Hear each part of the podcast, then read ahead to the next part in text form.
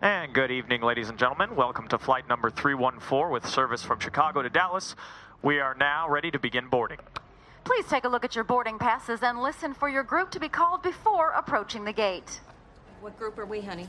We're group two. We should be on soon. We'd first like to invite any elderly passengers or those needing special assistance. All right, we'll now begin boarding all parents traveling with small children. And all children traveling with small parents. With that plane! Sorry, he he loves planes. We now invite our One World Alliance members, Diamond Advantage partners, All frequent fly girls, Air Buds.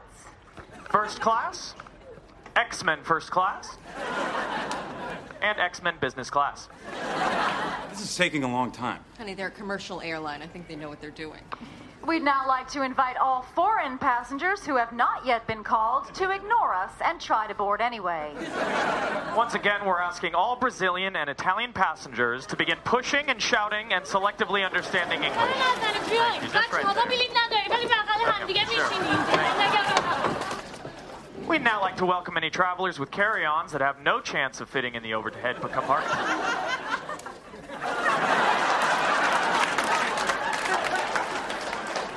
It'll fit. Oh, it'll fit. Get it on. Yeah. Yeah.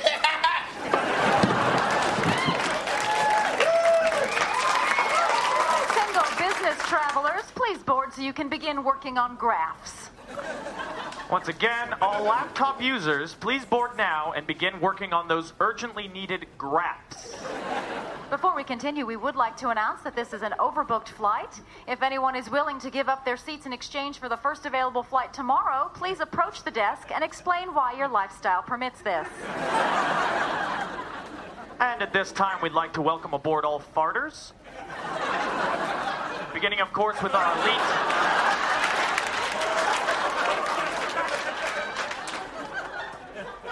Thank you, sir. People who clap when the plane has landed.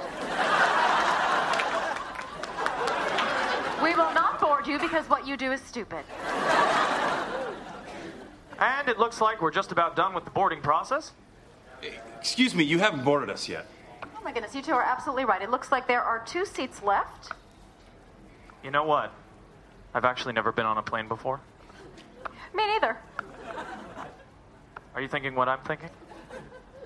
Dave, are you inviting me to go to Dallas with you?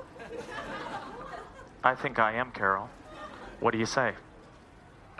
Now boarding all lovers with stars in their eyes.